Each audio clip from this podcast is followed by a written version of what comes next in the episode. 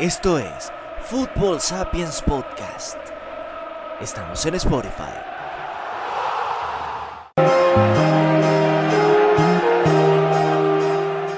Amigos, esta es la segunda parte de los equipos underdogs en el mundo.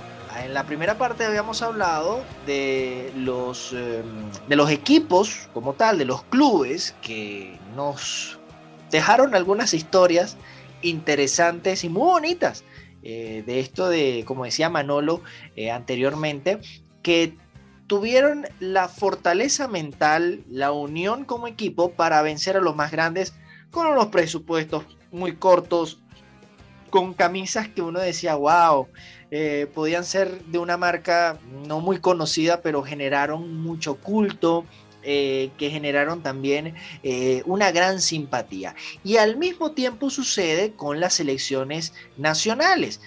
Miren, bueno, miren, no, porque aquí no nos vemos, sino oigan esto. Escuchamos. Eh, exacto.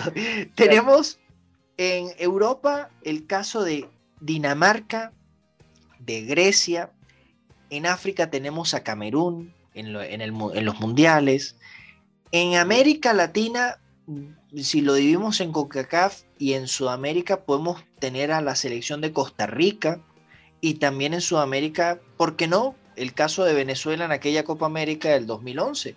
Eh, pero en el caso europeo, Manolo, no sé si coincidirás conmigo, eh, se dieron dos historias con una diferencia de tiempo de casi 10 años que todavía en pleno segundo, en la, ya en el comienzo de la tercera década del segundo milenio, eh, estamos hablando de Dinamarca que todavía está en boca de todos, esa Dinamarca del año 1992, que tuvo que mm, unirse, así, llamarse por teléfono, miren muchachos, abandonen las, las, vacaciones porque tenemos que jugar una Eurocopa, vamos como invitados, prepárense, y terminaron ganando.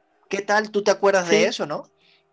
Sí, eh, de nuevo, gracias. Bienvenido de nuevo a la segunda parte de este, de este tema de los underdogs. Eh, sí, eh, ahora ah, vamos a aterrizar un poquito el tema con las elecciones eh, nacionales, que, que, como bien dices, si no fuera por esos, ¿qué serían los mundiales? ¿Qué serían las Eurocopas? ¿no?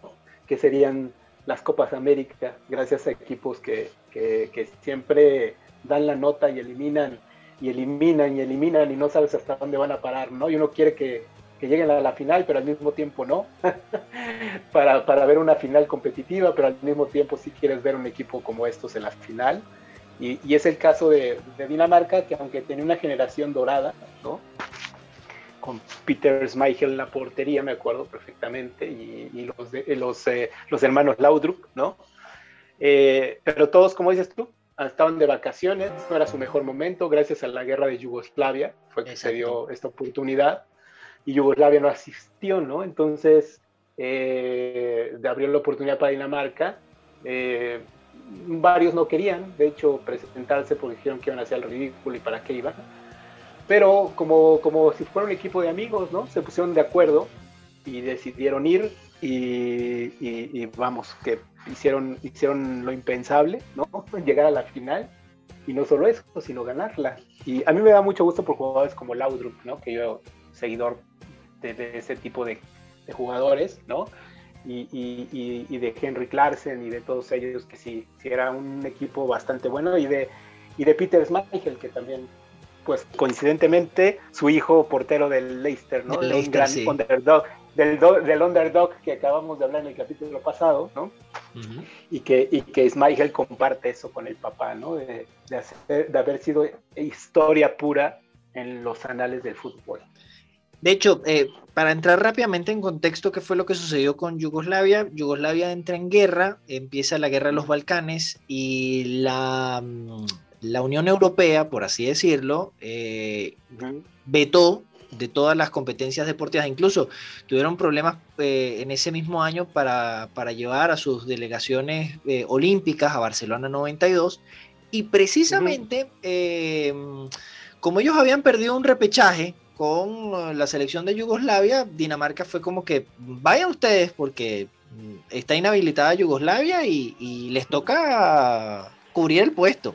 Y hay una serie, se las recomiendo de, una vez, una serie, una película que se llama Verano del 92 y está en Netflix, que habla de, esa, de esa selección maravillosa del año 1992 de la Dinamarca. Y mm, además que, que esa Eurocopa de Suecia 92 fue una, una Eurocopa con, con equipos eh, bastante complicados y competitivos, sí, competitivos.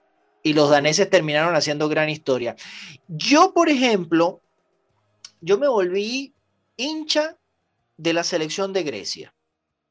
Año 2004, eh, recuerdo, eh, si, si, los que están escuchando alguno es venezolano, yo recuerdo que había la oportunidad de ver esa selección de Grecia, pero como aquí en Venezuela la colonia portuguesa es muy grande, este es un país que, abrió sus puertas a, la, gran colonia portuguesa, tú veías en las calles que todo el mundo o muchas personas estaban pues volcadas con esa selección de, Portugal, porque bueno, son locales, Portugal puede, puede ser la que vaya a ganar, y yo, como, como siempre estoy en contra de todo, eh, yo en en, mi grupo de amistades siempre decían, no, es que yo, yo voy por los griegos.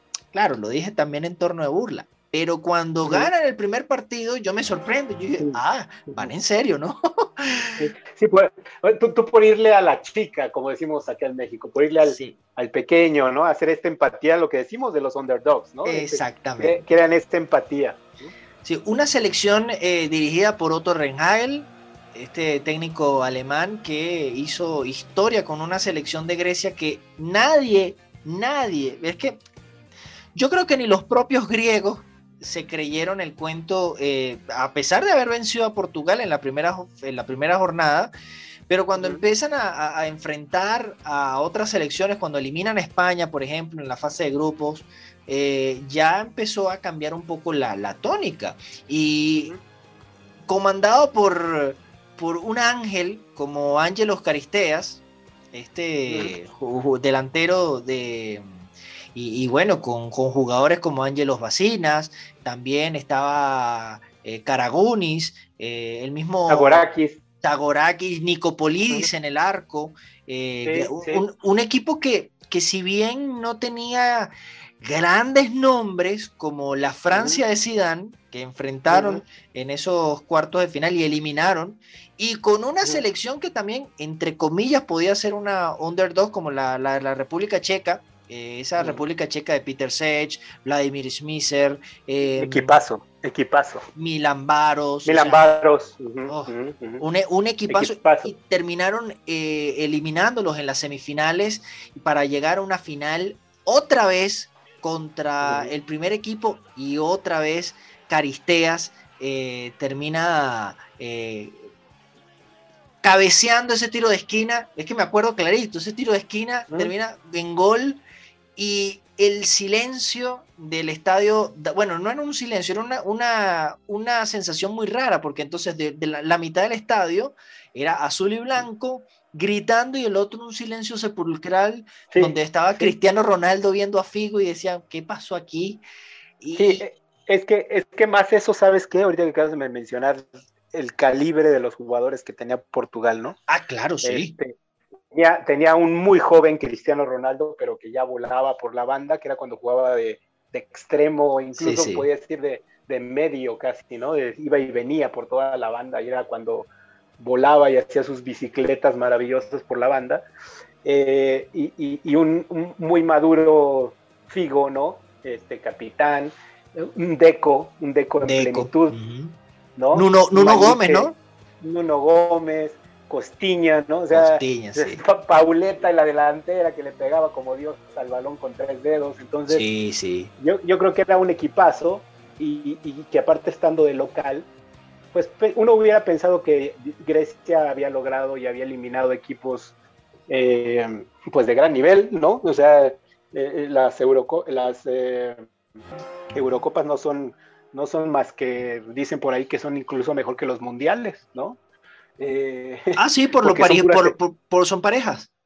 Porque son, no, y porque son puros equipos de, de, elite, ¿no? Entonces parece como si fueran las eliminatorias o la parte final de un mundial, ¿no? Entonces, eh, eh, para mí, yo me acuerdo haberlo visto y nunca hubiera imaginado que un equipo local con un, con un equipo tan balanceado como Portugal, en un, y que venían los dos de un grupo tan complicado y, que yo, yo la verdad nunca hubiera imaginado, uno veía el grupo, ¿no?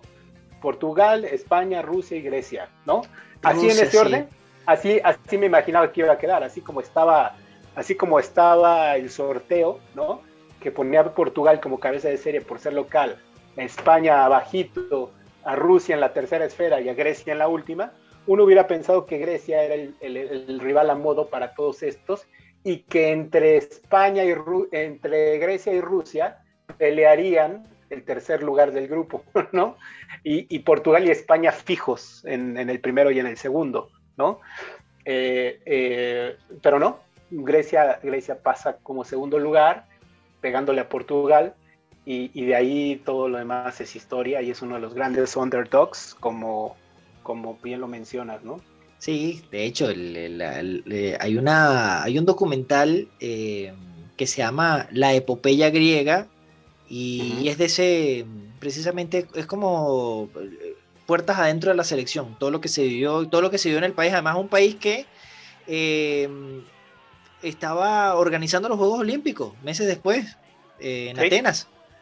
Y, entonces fue como que fue algo como muy, muy, muy bonito para ellos en medio de una de las peores crisis económicas. Claro, que, que, aún sigue. O sea, Grecia ha sido, Grecia ha sido por excelencia un hoyo en la bolsa para la comunidad europea, ¿no? Entonces, este, lo sigue siendo, pero por lo mismo fue bonito porque, y porque sí fue un, underdog, porque jamás volvió a tomar rumbo, ni jamás volvió a pesar, ¿no? Entonces, el nombre de underdog le queda perfecto, porque si hubiera ganado un par de, torneos más europeos en cualquier nivel, en cualquier eh, edad, pues estaríamos hablando de otra cosa, pero Grecia, por la misma, el problema económico que tiene su país y todo esto, pues no, jamás volvió a generar nada. Hoy día está borrado del mapa eh, en todos los niveles, a nivel clubes y a nivel selección, ¿no?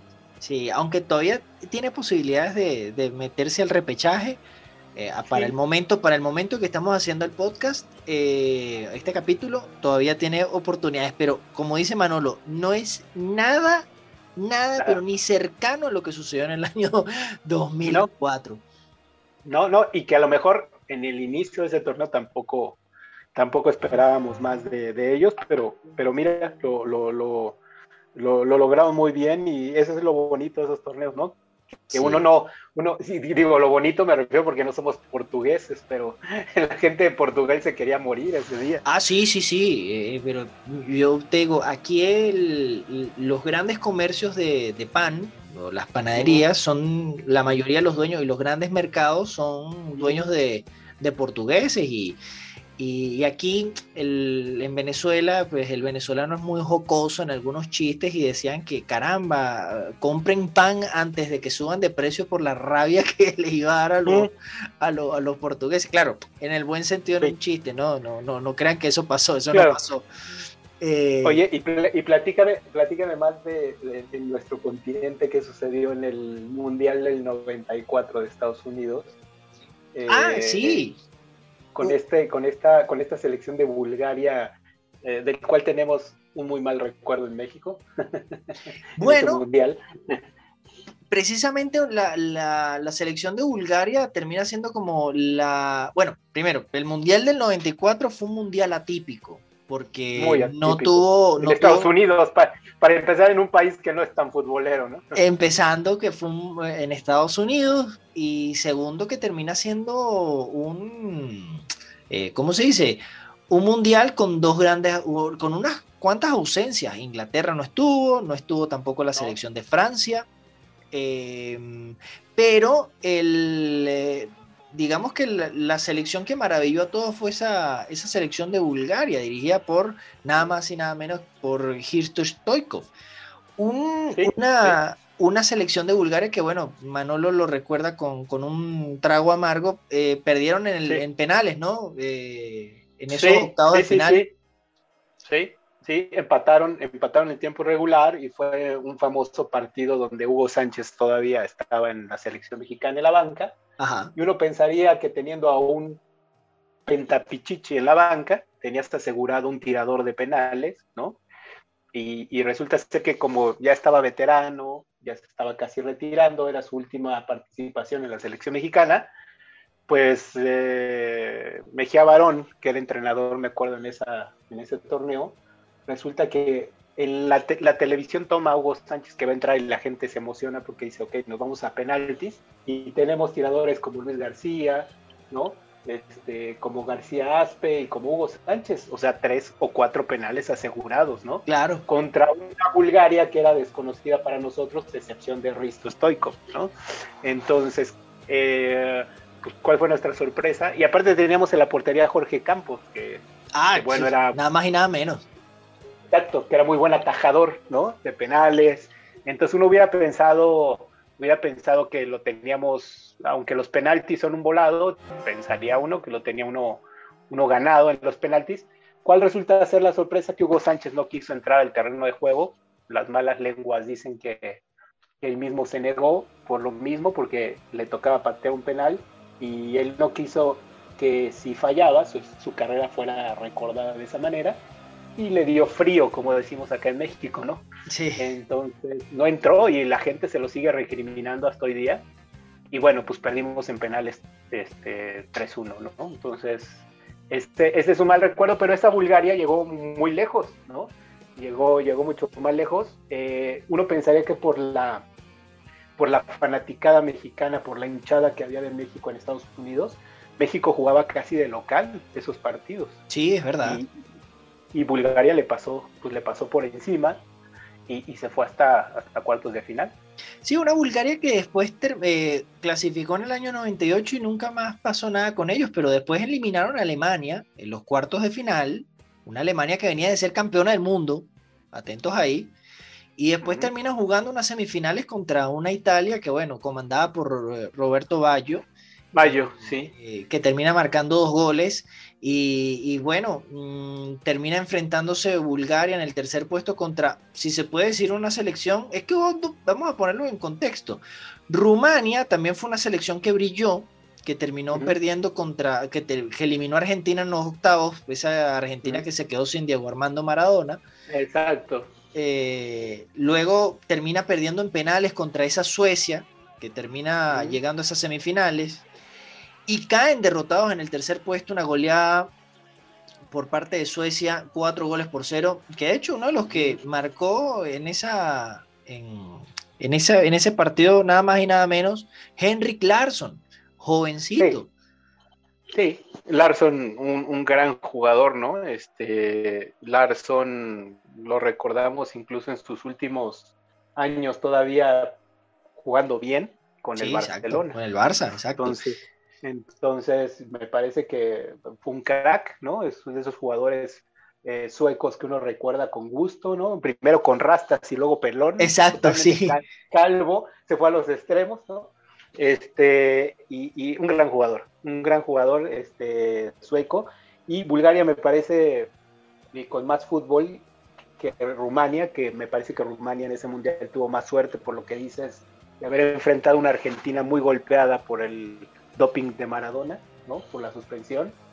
Recordando que Maradona es más que un jugador, y mira que ya es decir, ¿no? Más que lo que aportaba en la cancha es que como grupo, lo que aportaba Maradona y eso dio paso a Rumania, ¿no?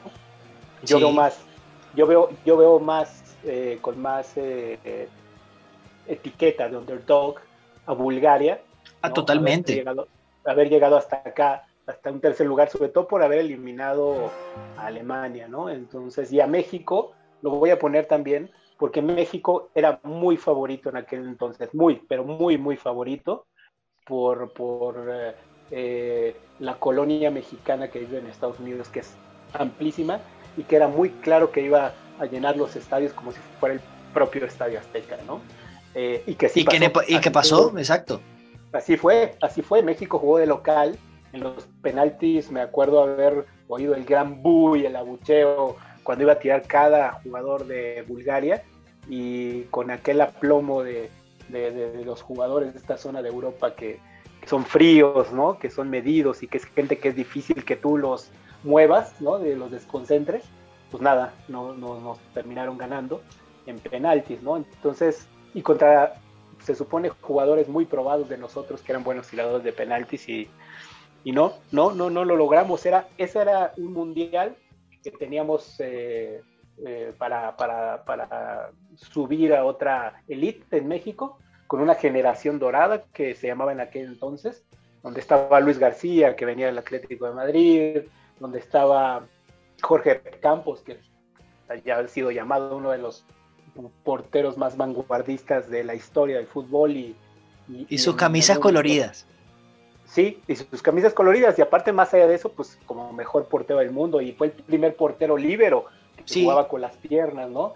Y jugaba con los pies. Entonces, México tiene una gran selección, Bulgaria le pasa por encima o lo elimina, pues, en ese partido, le sabe jugar, y, y, y, y luego lo elimina Alemania, ¿no? Entonces, sí, sí son de esas cosas que sí se recuerdan como una gran selección underdog.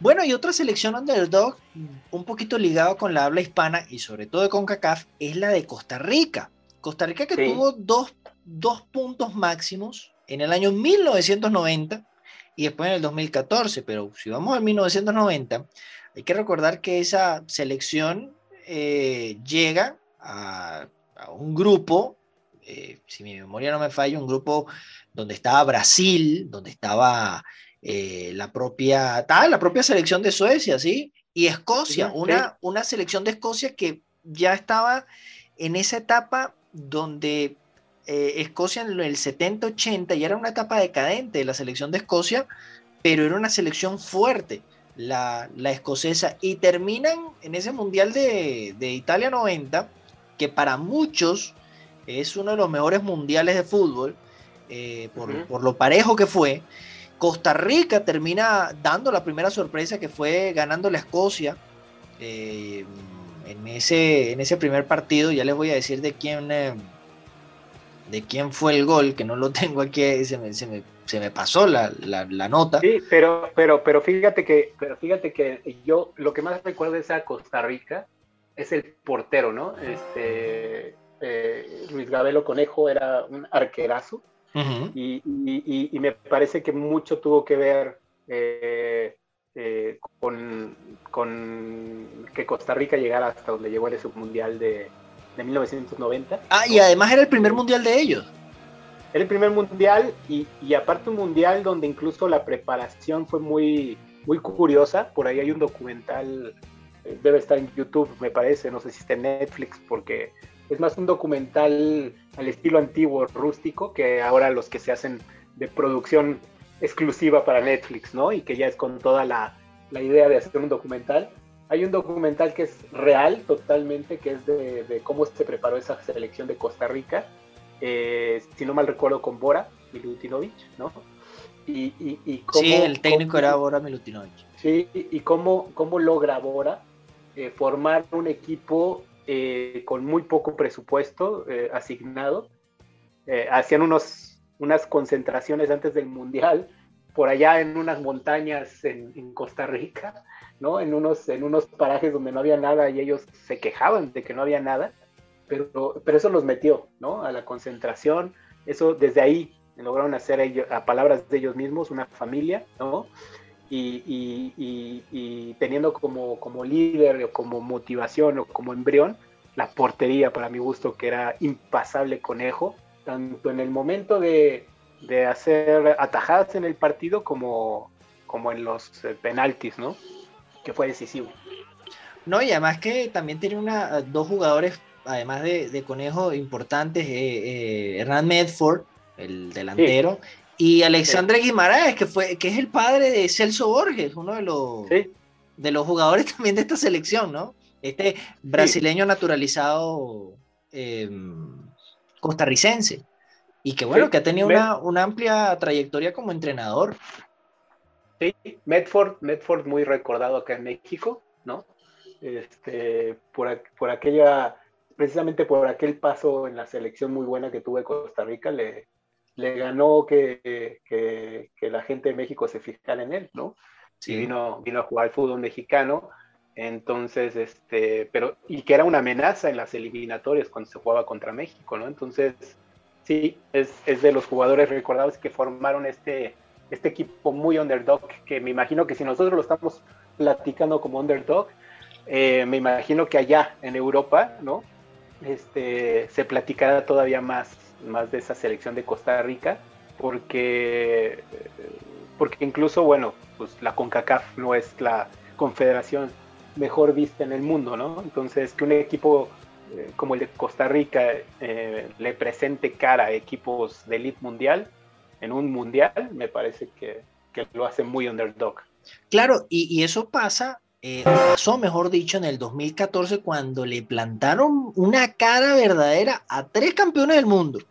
Ese grupo D, que era el grupo de la muerte de la, del Mundial de, Brasil 2014, y Costa Rica queda primera de grupo, dirigida por Jorge Luis Pinto, le gana Italia, le gana Inglaterra y empata con, Uruguay. Una Uruguay que, también se las traía con nada más y nada menos eh, eh, Luis Suárez. Y Edinson Cavani en su mejor momento. Cavani, Cavani, Luis Suárez, ¿no? Este, eh, una defensa fortísima también. o sea, un equipo muy bien formado. Entonces, fue una gran sorpresa porque aparte no hizo una gran eliminatoria en el 2014 Costa Rica sin embargo, el Mundial sí, el Mundial sí, hizo un Mundial fantástico en una tierra que todos sabemos que cualquiera, eh, eh, cualquiera que no hubiera pensado que, sí, los equipos sudamericanos o europeos eran favoritos, no hubiera pensado que unos equipos como, como centroamericanos tuvieran tanto, tanto, tanto oportunidad y Costa Rica otra vez llegó al, quinto partido sin ningún problema. Sí, de, hecho tengo que corregir, tengo que corregir el dato porque ellos ganan 3-1 a Uruguay en ese primer partido.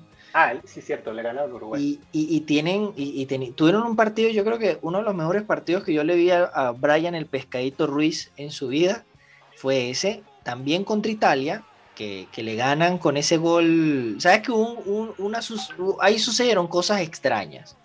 Porque en ese partido contra Italia el árbitro estaba como muy, muy extraño. Eh, le anulan un gol a Costa Rica, que si mi memoria no me falla fue en Campbell. Eh, le con un gol legal. Eh, y un, minuto más tarde, otra vez Brian el Pescadito Ruiz sacó un, gran remate para, para, vencer a ese a Gianluigi Buffon. Luego terminó empatando a cero contra la selección de, de Inglaterra y clasifican primera de grupo. Sin embargo, en los octavos de final se dieron las caras contra Grecia, que terminan jugando en penales. Eh, un partido que termina uno a uno y terminan en penales. Y nadie, nadie daba ni medio por ellos hasta que le plantaron una cara a esa Holanda dirigida por Luis Van Gaal, que terminó siendo semifinalista, cierto que sí, pero todo el mundo aplaudió a esa selección de Costa Rica en ese Mundial de Brasil 2014 que a todo el mundo maravilló. Yo soy uno de los que disfruté muchísimo ver a esta selección, que era una selección muy bien dirigida, pero ese mundial eh, mostró una cara diferente, un rostro diferente que, uno pensaba que bueno, que iban a ser los mismos grandes de siempre, que iban a ser eh, las grandes selecciones y mira, terminó siendo también un underdog como, como la selección de Costa Rica que llegó tan lejos a esos cuartos de final eh, y, terminó haciendo historia. Una selección que, que, bueno, a pesar de que ha ido a, otros, que fue el último mundial, no, no termina, o, bueno, creo que para este mundial las cosas no, no pintan como, como tan prometedoras como en aquel de 2014. No, no, no, y me parece que otra vez yo creo que en, basó su, su parte de su pase o su paso por ese mundial en general, otra vez por la defensa y la portería, ¿no? Este, el haber aceptado solo un gol en la fase de grupos. Ah, claro. Este, Keylor Navas de ahí se, fue para el Madrid. Es lo que te iba a decir. Ha, ha, sido dos, dos, mundiales con dos grandes porteros, ¿no? El primero Conejo, que me parece que se quedó en la mente de todo el mundo en aquel entonces. y, y, en esta Keylor Navas, que pues nada, o sea, Keylor Navas, eh, para mí, incluso es uno de los mejores porteros del mundo, porque no importa qué, qué portería es la que le ha tocado cubrir, ¿no? Que la del Real Madrid no es nada fácil siendo latino, ¿no? Tienes en contra a tu mismo club. Sí. Y, sin embargo, Keylor Navas lo hizo muy bien. Entonces me parece que, que parte de que Costa Rica otra vez hiciera un buen papel en un mundial y tuviera esta etiqueta de, underdog es porque en la portería otra vez tuvo alguien que, bajó la cortina, ¿no? Entonces, si no ha sido espectacular en ningún mundial, sí ha sido un equipo muy complicado en la parte de, anotarle un gol, ¿no? En los mundiales, en estos donde trascendió, y es ahí su baluarte. Y a mí me gusta mucho que, que, una selección, aquí en México hay una división de opiniones cuando un equipo centroamericano un equipo de la confederación a la que pertenece México llega, llega a estas instancias en un mundial o logra algo, este, se le desvaloriza o se le ataca o nada, se le, o no se le reconoce, ¿no? A mí me gusta, a mí me gusta reconocer, me gusta pensar que, eso le hace bien a México, porque todo siempre se le menciona a México como que está eh, eh, facilito su, boleto al mundial y cuando uno ve que Costa Rica le pinta la cara en un, en un torneo mundial donde nadie se guarda nada, ¿no? equipos como Uruguay, equipos como Italia, y le saca el empate a Inglaterra, ¿no? Dices, bueno, no que entonces es muy fácil calificar en CONCACAF, ¿no? Claro. en primer lugar. Entonces, eso nos engrandece a nosotros, porque eso quiere decir que si México califica en primer lugar y aún así que le toca ir a jugar a Costa Rica, o le toca ir a jugar a, Honduras, o le toca jugar en estadios complicados, eh, y saca los resultados y todo esto que parece que es algo que está forzado México a hacer, cuando un equipo como Costa Rica logra esto en un mundial, eh, se ve que no es tan fácil la confederación como uno, uno, uno pensaría, y que el fútbol latino se le complica al europeo, ¿no?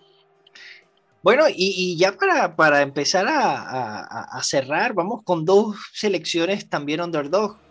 Camerún, Mundial 1990. Creo que fue la selección que sorprendió a todos en, esa, en ese grupo B del Mundial de Italia 90. Quedó primera en un grupo que estaba compartido por Rumania, Argentina, que venía de ser campeona del mundo, y la Unión Soviética. Terminó siendo la primera del grupo, ¿por qué? porque le ganan a Argentina en, ese primer partido, eh, gol de, Oman Villic, François. Que jugó en México, acá en América, Oman Villic. Ah, mira, todos los, todos los caminos conducen a México. Sí, sí, sí, exacto. Eh, tienen después, bueno, nada más y nada menos que aquel gran goleador y el más veterano de todos, Roger Milla, eh, venció, esa, en el segundo partido vencieron Camerún a Rumania, eh, Roger Milla con, con, dos goles, y luego en el último partido, si bien cayeron derrotados, una goleada contra la, Unión Soviética, creo que el partido más recordado para ellos fue aquel eh, Colombia contra Honduras, Honduras, oye, contra Camerún, donde se esperaba que esta Colombia, que también pintaba para ser una de las grandes selecciones, una de las incluso candidatas a ganar ese mundial, eh, termina cayendo estrepitosamente por un horror de eh, René Higuita, que, terminó que quería salir jugando con, eh, los pies hasta el medio campo y llegó, llegó Roger Milla y terminó quitándole el balón y bueno. ¿Sí? clasificando los cuartos de final. Uno, uno sabía que Colombia era así, ¿no? Colombia era luz o sombra total. O sea, Colombia, Colombia tenía una bola de jugadores increíbles, ¿no? Este, incluyendo el portero, ¿no? Incluyendo a René Guita, pero, pero siempre estaba como condicionado a que, a que su carácter, al carácter de cada jugador, que era muy, muy así, muy versátil, muy, como te podían dar un juegazo, te podían dar una sorpresa, ¿no? Y, ese Camerún, yo me acuerdo perfectamente que, si no bien a base de técnica, yo creo que eh, sí, sí fue a base de, lo que un equipo africano espera, espera uno mínimamente, que es esta fuerza, ¿no? Esta fuerza de, de, su raza, de un equipo, un equipo entregado, un equipo que no da por perdido ningún balón Y la prueba está en el primer gol ¿no? de, de, ese mundial, que es, que es de Oman Villic, que da un salto descomunal, ¿no? este, y que todo eso le valió, le valió eh, eh, que el mundo volteara a ver a Camerún y a sus jugadores, y algunos de ellos fueron a ligas europeas incluso, y otros como Mambijic se vino a la América traído por Leo Ben Hacker, ¿no? Ah, claro. Este, nada, más y nada más y nada menos, y creó una época absoluta, acá, acá en México la rompió absolutamente, eh, em, creo que incluso te puedo decir que lo que mostró en ese mundial no fue todo su potencial, o sea, eh, Oman Villic vino a demostrar aquí en México el potencial que tenía como delantero y era mucho más de lo que se vio en ese mundial. Es un tipo que la rompió, que fue campeón de goleo y que no fue campeón de América, pues porque se le ocurrió al Club América correr antes de que acabara la, temporada a Leo Benhacker por una tontería. Y es un América de los más recordados porque un equipo que destruía a los equipos acá en el Estadio Azteca de la liga, seis, siete goles por jornada, ¿no? Entonces es el, es el equipo más goleador de todos los tiempos y, y, que tenía una media brutal con otro, con otro africano que era Kalusha. Ajá, Kalusha, eh, claro. Kalusha y, y, con un mexicano que era del Olmo, ¿no? Entonces, para no desviarnos más del tema y hablar más del América, del, del, noventa y tantos, eh, pero Camerún, que estaba permeado por este tipo de jugadores, me parece que es lo que logra, logra situarlo en un, en un lugar en el mapa y que no fue una casualidad haberle ganado a Argentina, que es lo que todo el mundo pensaba, ¿no? Ah, bueno, le metió un, un gol, 1-0, un descuido de Argentina, pero se va a caer en el siguiente juego y en el siguiente y se fue yendo, se fue yendo hasta que se enfrentó a Colombia y que uno pensó que hasta ahí llegaría, porque Colombia estaba muy, muy potente. El pibe Valderrama era un, medio de esos exquisitos, ¿no? Que, movía de esos número 10 que ya casi no hay y que, y que ha ido desapareciendo y que es un tiempista como, como pocos he visto.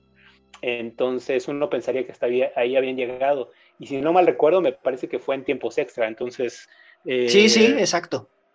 Es este equipo underdog que, a lo mejor, a excepción de los colombianos, no lo festejaron, pero, pero que acá en México, recuerdo bien, uno quiere que gane, ¿no? Y uno cuando empatan el partido y cuando, cuando todo esto y cuando logran echar fuera a Colombia, uno, pues uno, uno lo festeja y uno, y uno dice, bueno, qué, qué bien que un equipo como este siga avanzando porque ya quieres ver el otro partido a ver hasta dónde llega, ¿no? Entonces, esto es lo que hacen los equipos underdogs, esto es lo que ha hecho las selecciones de otros, de otros continentes, también otros torneos que ya platicamos, y que es este meterle ese picante y eso que se necesita en los mundiales para, para hacerlos entretenidos. Sí, pero lamentablemente para ellos eh, Camerún se enfrentó a una Inglaterra que, que bueno, también tiene un equipazo. Y Gary Lineker terminó apagando ese sueño de Camerún en ese mundial de, de Italia en 1990.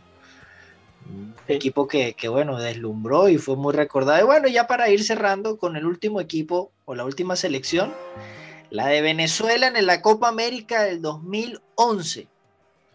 Una selección que eh, eh, compartió un grupo bastante complicado, eh, si, se puede, si se puede decir así, donde estaba mm, la selección de Ecuador, estaba también la selección de Paraguay, la selección de Brasil, eh, un partido donde eh, Venezuela eh, debuta contra Brasil en el Estadio Único de La Plata y termina, la suerte se nota que lo acompañó a partir del, nunca se me va a olvidar, a partir del minuto 20 del primer tiempo. ¿Y por qué digo esto?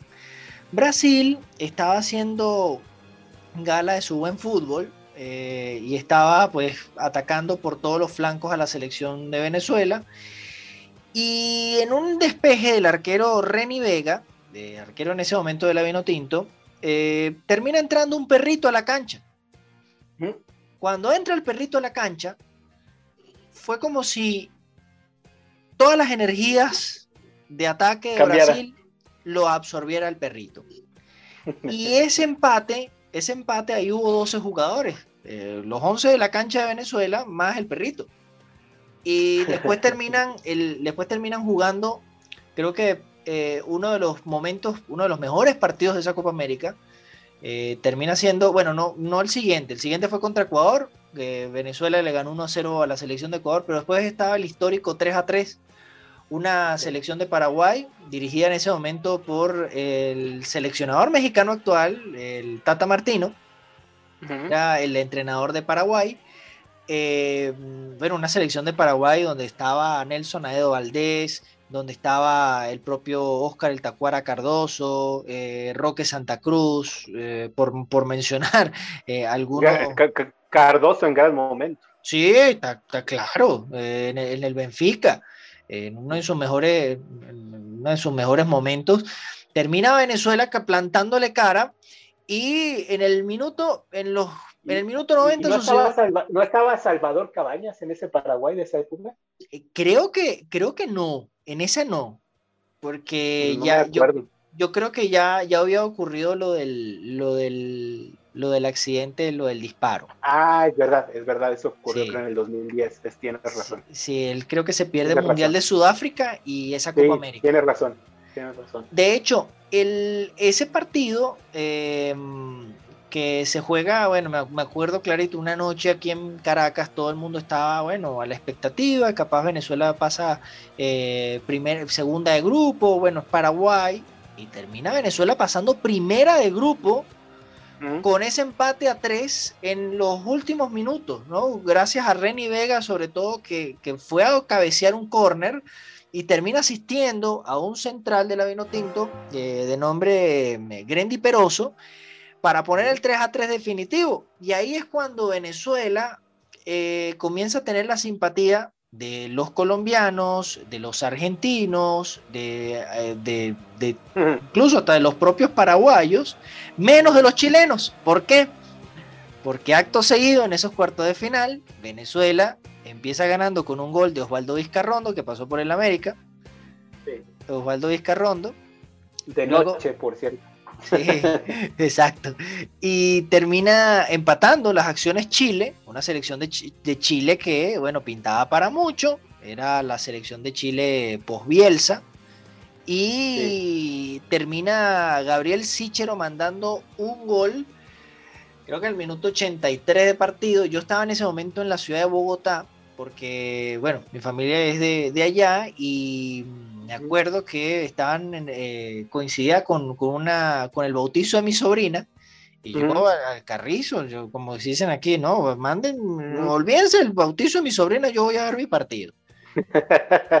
me acuerdo que mi, mi, abuela, que en paz descanse, me estaba acompañando, mi abuela muy futbolera, por cierto, eh, ella, ella me estaba acompañando a ver el partido, yo, yo de verdad que yo no, no, no entendía, porque como venezolano, no entendía la dimensión de la grandeza de la historia que estaba escribiendo esa, esa, selección en clasificar por primera vez eh, en su historia a una semifinal de Copa América. Y cuando juegan contra Paraguay, que se van a los tiros penales, es la primera vez que yo veo, y creo que todos los venezolanos nos sentamos en, en el mismo televisor y nos preguntamos, ajá, ¿y qué se hace en este tipo de ocasiones? Porque nunca Venezuela... ¿Cómo se festeja? ¿Cómo no, se festeja? No solamente cómo se festeja, es cómo se, se, calman los nervios en una tanda de penales.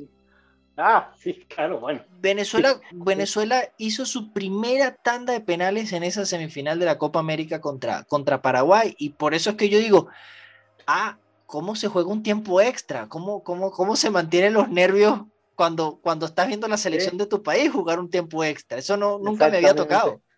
Sí, sí, sí. No, y, con la posibilidad de pasar, obviamente. Oye, y Giancarlo, Giancarlo Maldonado sí estaba en esta época, ¿verdad? Ese sí. sí, sí, sí. De hecho, él marcó uno de los penales de. a favor. Él fue uno de los encargados, creo que fue el primero en marcar el penal de, esa tanda de penales. Fueron, creo, creo, si mi memoria no me falla, era Giancarlo Maldonado, José Manuel Rey, Maestrico González, que jugó allá en San Luis.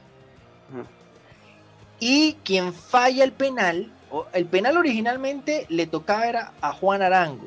Es lo que te iba a decir, no tiró Juan Arango. Pues, no tiró Juan Arango. En, ese entonces jugaba en Alemania, me acuerdo. En el Borussia, en el Mönchengladbach. En el, en Mönchengladbach, exactamente. Y termina Franklin Lucena. Eh, Oye, ¿y qué, a qué, a qué, yo creo que Venezuela ha tenido grandes selecciones. Lamentablemente, geográficamente, me parece que le toca, le difícil. toca difícil, ¿no? Entonces, este, yo creo que más eso. Yo creo que si Venezuela estuviera en CONCACAF, eh, sería, sería participante de los mundiales, por lo menos, eh, si no todos los mundiales, sí, al menos uno y otro, porque porque ha tenido grandes generaciones. Esta que mencionamos ahorita del 2011 fue una gran generación y me parece que las ha tenido, ha repetido, pero no ha contado con la suerte suficiente. Y es difícil tener esa suerte suficiente por ver los contrarios que tienen en Sudamérica, ¿no? Sí, es verdad. Y siempre pasa algo. Lo que, más, lo que, más, le puede beneficiar, me parece, a Venezuela, siempre para su crecimiento, es eh, que Ecuador no vaya tan bien, que Chile no tenga una buena generación, que Colombia no ande tan bien, y entonces se mete entre esos, eh, entre esos equipos que normalmente son los que pelean las clasificatorias a los mundiales, ¿no? Que es Colombia, Ecuador y, Chile, ¿no? Sí, es verdad. Y bueno, ya para concluir, eh, este, esta, Venezuela fue entonces la, selección underdog de Sudamérica en esa Copa América del año 2011 que, que, terminó ganándose la simpatía de todos en, yo creo que está fuera del, fuera del cono sur también, o sea, acá en México yo me acuerdo muy bien de esos, de esa, de esos venezolanos, de hecho por eso se viene a jugar Vizcarrondo para acá, ¿no? Exacto, sí. Entonces, entonces, y, y, jugaban acá en México eh, Giancarlo Maldonado, me acuerdo en el Atlante. En el Atlante, sí. Y, y, este, y Mesa, me acuerdo, que jugaba en el, en el Atlas. Y, y les iba bien, les iba bien acá y creo que, creo que siempre ha habido buenos jugadores, pero lo que comentas, ¿no? No, no, corren con la suerte suficiente y los categoriza a uno como underdogs por esto, porque están en, un, en una situación geográfica que, que, es muy complicado y que sí, que parten como underdog, aunque han demostrado que tienen con qué, ¿no? Pues sí, ya hemos hecho un repaso en dos, en dos partes de, de los clubes underdog y ahorita de la selección un poco más distendido porque como decía al principio de, este capítulo, es algo que nos marca. A veces las elecciones nos marcan un poco más que los propios equipos, porque como la vemos una vez cada cierto tiempo, entonces es como, como que eh, es algo que, que, te va a marcar para toda la vida. Caso de, ya mencionamos eso, ¿no? Yo quisiera mencionar nada más de salida, y aunque ya el tema pasó, pero, pero fíjate que de salida se me quedó en el tintero pensar en, un poquito en el, en el Toros Nesa, en el Toros en el, en el Toros de Celaya de Butragueño, ¿no? Sí. Este, ah, sí, sí. Que, que, también llegó a una final y que, pues, por mencionarlo, o sea, sí, sí, sí vale la pena porque es un equipo que incluso es una franquicia que le ha costado mantenerse y que nadie hubiera imaginado que, que, llegara a una, a una final de fútbol mexicano, pero fue en esa época donde vino Butragueño a México y, y, y que nada, por, un, por una por una ley, por una regla que, en ese entonces existía de que las finales en México, el gol de visitante contaba, eh, contaba como doble. Sí. Pues nada, el Necaxa, haciendo fiel a su estilo de esas, de esas épocas, eh, quedaron 1-1 en el partido de ida y se vino a defender el 0-0, increíblemente, ¿no? En el Estadio Azteca. Y, y, otro equipo es el de Ronaldinho, del Querétaro. El Querétaro, sí. Querétaro, que es un equipo que uno hubiera pensado que si Ronaldinho vendría a México hubiera sido un equipo como el América, ¿no? Como el Cruz Azul, un equipo con, con o Tigres o Monterrey, un equipo con presupuesto económico, ¿no? Y con, y con nombre, con plantel. Entonces Ronaldinho vino a Querétaro, esa fue la primera sorpresa y ese fue el primer eh, gran triunfo como equipo underdog de Querétaro. Sí. Y luego, y luego el hecho de que haya, de que haya logrado llegar a la final y, perderla, ¿no? Contra un equipo de Santos, me acuerdo. Este, pero Ronaldinho, pues, mm, no vino en su época más brillante, mm, no vino en su mejor forma física, no vino con la edad como para decir que él los llevó a la final, pero me parece que la estrella de Ronaldinho es tan grande que permeó a toda la institución y logró que un equipo totalmente cero marcado como favorito llegara llegar a vender tantas camisetas en el país, ¿no? O incluso fuera del país, puso en el mapa a los gallos de Querétaro y, y, lograra llegar a una final que nadie esperaba, ¿no? Entonces, nada más dejar eso de salida, que, que me gustaba, me, me, me, hubiera gustado mencionar, pero que se me fue con los equipos eh, nacionales de acá de México. Sí. Pero, pero que vale la pena que, que quede ahí ahorita que hablamos de lo internacional, ¿no? Al final butragueño, un jugador reconocido en todo el mundo y Ronaldinho. Sí, no, y, y uno, uno, ve que, que, Ronaldinho es tan grande que hasta en la prisión ganó un chancho, un cerdito de, de trofeo. Un puerquito. Un o sea, lo, lo, sí, sí. lo, lo, ha ganado todo, ha jugado todos los torneos y casi ha ganado todo, hasta en la cárcel ganó un trofeo. Hasta en la cárcel, así de grande Ronaldinho. Ya, sí. ya le tendremos que dedicar un podcast a, a, los, a los jugadores, a este tipo de jugadores que de verdad toda la vida se han divertido dentro del fútbol, ¿no? Y que, y que han hecho de, de su vida una fiesta y que si no hubieran sido, si Ronaldinho fue grande, hubiera sido más grande si hubiera sido disciplinado, ¿no? Ah, estaríamos, claro. hablando, estaríamos hablando de uno de los mejores jugadores del, del mundo top 3, yo creo. Exacto, ¿no? sí. Eh, pero eh, hay que hablar un capítulo, hay que dedicarle, ¿no? A estos jugadores que tenían la onza, jugaron muy bien, nos dejaron muchas pinceladas, pero, pero que les encantaba la fiesta y, y todo esto, que incluso fueron a dar a, a, a lugares como la cárcel, como Ronaldinho, ¿no? Y, y, y, felizmente repartió alegrías también por allá, como dices tú, hasta ganar un puerquito como trofeo. Un puerquito paraguayo. Bueno, Manolo, sí. ya, ya entonces cerramos esta segunda parte de un, de un tema que, que seguramente hace recordar la, la, la gran simpatía que hay por muchos equipos por mucho, muchas selecciones que han dejado huella a lo largo de la historia del fútbol y una historia reciente, ni, tan lejana, un pasado reciente que eh, seguramente muchos que están escuchando este capítulo habrán, se habrán puesto a leer o buscar algunos videos de, de estos, um, de estos equipos, los underdogs, los equipos underdogs en el mundo. Manolo, qué gusto compartir contigo otro capítulo más acá en Fútbol Sapiens Podcast. Un placer, un placer como siempre, Sergio, y esperamos que la gente lo haya disfrutado, como nosotros lo disfrutamos siempre el platicar de fútbol. Y, y no se pierdan los siguientes capítulos en Fútbol Sapiens Podcast y también nuestros editoriales y nuestros artículos del día a día en futbolsapiens.com y en nuestras redes sociales búsquenos como Fútbol Sapiens y ahí nos encuentran y ahí nos vemos. Y nos leemos. Exacto, nos leemos, exactamente. Sí. bueno, desde México, Manolo González y quien les habla, Sergio Musela, desde Venezuela. Nos encontramos en otra edición de Fútbol Sapien Podcast. Chao, chao.